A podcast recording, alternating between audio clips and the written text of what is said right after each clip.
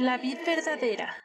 Ministerio sin paredes. Presenta. Bocaditos de sabiduría. Esta escritura inspirada por Dios es útil para enseñar, para censurar, para rectificar las cosas y para educar de acuerdo con lo que está bien, a fin de que el hombre de Dios esté perfectamente capacitado y completamente preparado para realizar todo tipo de buenas obras. Esfuérzate y sé valiente. No tengas miedo ni te desanimes, porque el Señor tu Dios está contigo donde quiera que vayas. Sí, donde, quiera, que vayas. Todo lo que estos pequeños audios te revelarán pueden transformar tu vida. Escúchalos diariamente con atención, Bocaditos de sabiduría. que te hacen crecer cada día. Mi vida es un milagro de amor. Me atrajiste con tus buenas, Señor. Cuando más perdido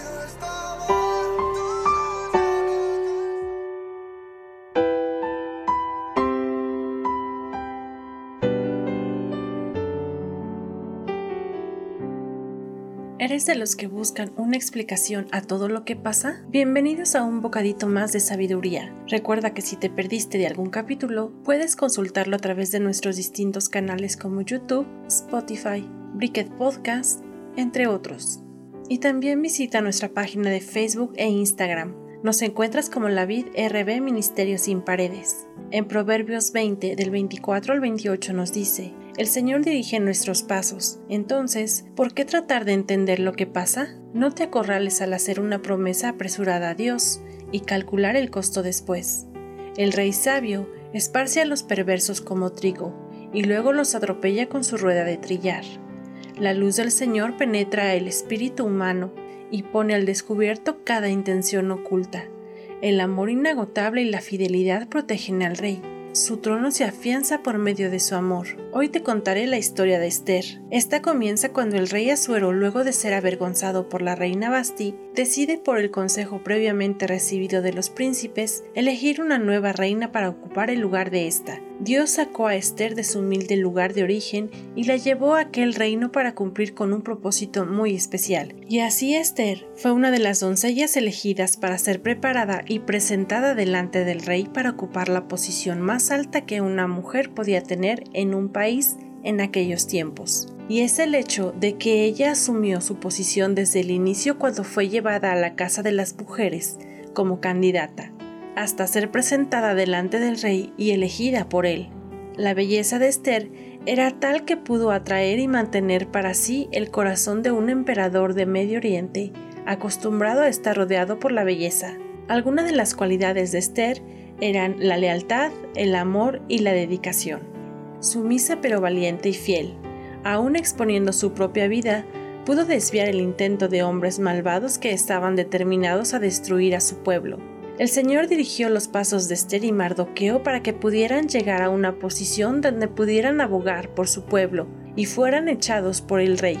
Cuando entendemos lo maravilloso que es creerle a Dios y seguirle, Él se encarga de guiar nuestros pasos y poner orden en cada área de nuestra vida, de tal modo que nos resulta increíble lo que Él puede hacer a través de nosotros. Nuestro problema es que queremos saber el porqué de todo. Sin embargo, a Dios no le interesa que sepamos el porqué, a Él le interesa que confiemos en su sabiduría y en su amor, que sigamos siendo obedientes y fieles aunque no entendamos lo que pasa ni por qué pasa. Cuando aceptamos el precio de ser hijos de Dios o cristianos, estamos dándole a Dios el control de todas las cosas. ¿Por qué le pedimos tantas explicaciones? ¿Por qué queremos saber el porqué de todas las cosas? Porque aunque nos las explicara, quizá no lo entenderíamos, pues nuestra mentalidad es humana y muchas veces egoísta. Pero Dios es omnisciente y soberano, y sabe perfectamente lo que hace y por qué lo hace. Dice en Salmo 121.5, El Señor es quien te cuida, el Señor es quien te protege, quien está junto a ti para ayudarte. Dios es un Padre amoroso y compasivo, que siempre está pendiente de cada uno de nosotros sus hijos. Que nada ni nadie te haga dudar del cuidado especial que Dios tiene por ti. En Salmos 33:18 dice, Pero tú cuidas siempre de quienes te respetan y confían en tu amor. nos proteges como escudo, por eso confiamos en ti. Pero si en este momento estás enfrentando situaciones dolorosas y complicadas que quizá no entiendas, debes saber que aún en medio de eso, el Señor está contigo y tiene un plan para ello. El Señor nos dice que no nos preocupemos por nada, que no estemos afanados por lo que habremos de comer y vestir, sino que confiemos en Él, porque su protección y provisión no faltará. Recuerda que Dios es nuestro Padre y no hay cosas imposibles para Él. Ten fe y Él abrirá las puertas de bendición para ti. Este día te animo a poner en práctica esta palabra y espero que la tengas presente todos los días. No se preocupen por nada, en cambio oren por todo, pídanle a Dios todo lo que necesitan y denle gracias por todo lo que Él ha hecho. Filipenses 4:6 Descansa en Dios, busca su presencia orando, escuchando cada uno de estos bocaditos y leyendo la Biblia. Y créeme, te lo digo por experiencia y de todo corazón, que si tienes entendimiento, un día le darás gracias por todo lo que hoy estás viviendo. Oremos. Señor y Padre, nuestro corazón se alegra porque en ti confiamos. Dios nuestro, que nunca nos falte tu amor, pues eso esperamos de ti. Amado Señor, gracias por cuidarme y estar siempre pendiente de mí. Pongo delante de ti todas mis preocupaciones, problemas y necesidades para que tú hagas tu voluntad en ellas. Confío en tu amor y tu poder, y recibo tu paz en esta hora. Gracias por escucharme y estar a mi lado.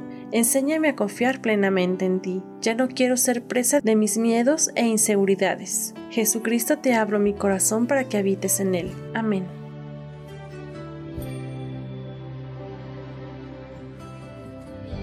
Ha sido largo el viaje, pero al fin llegué. La luz llegó a mis ojos, aunque lo dudé. Fueron muchos valles de inseguridad los que crucé. Fueron muchos días de tanto dudar.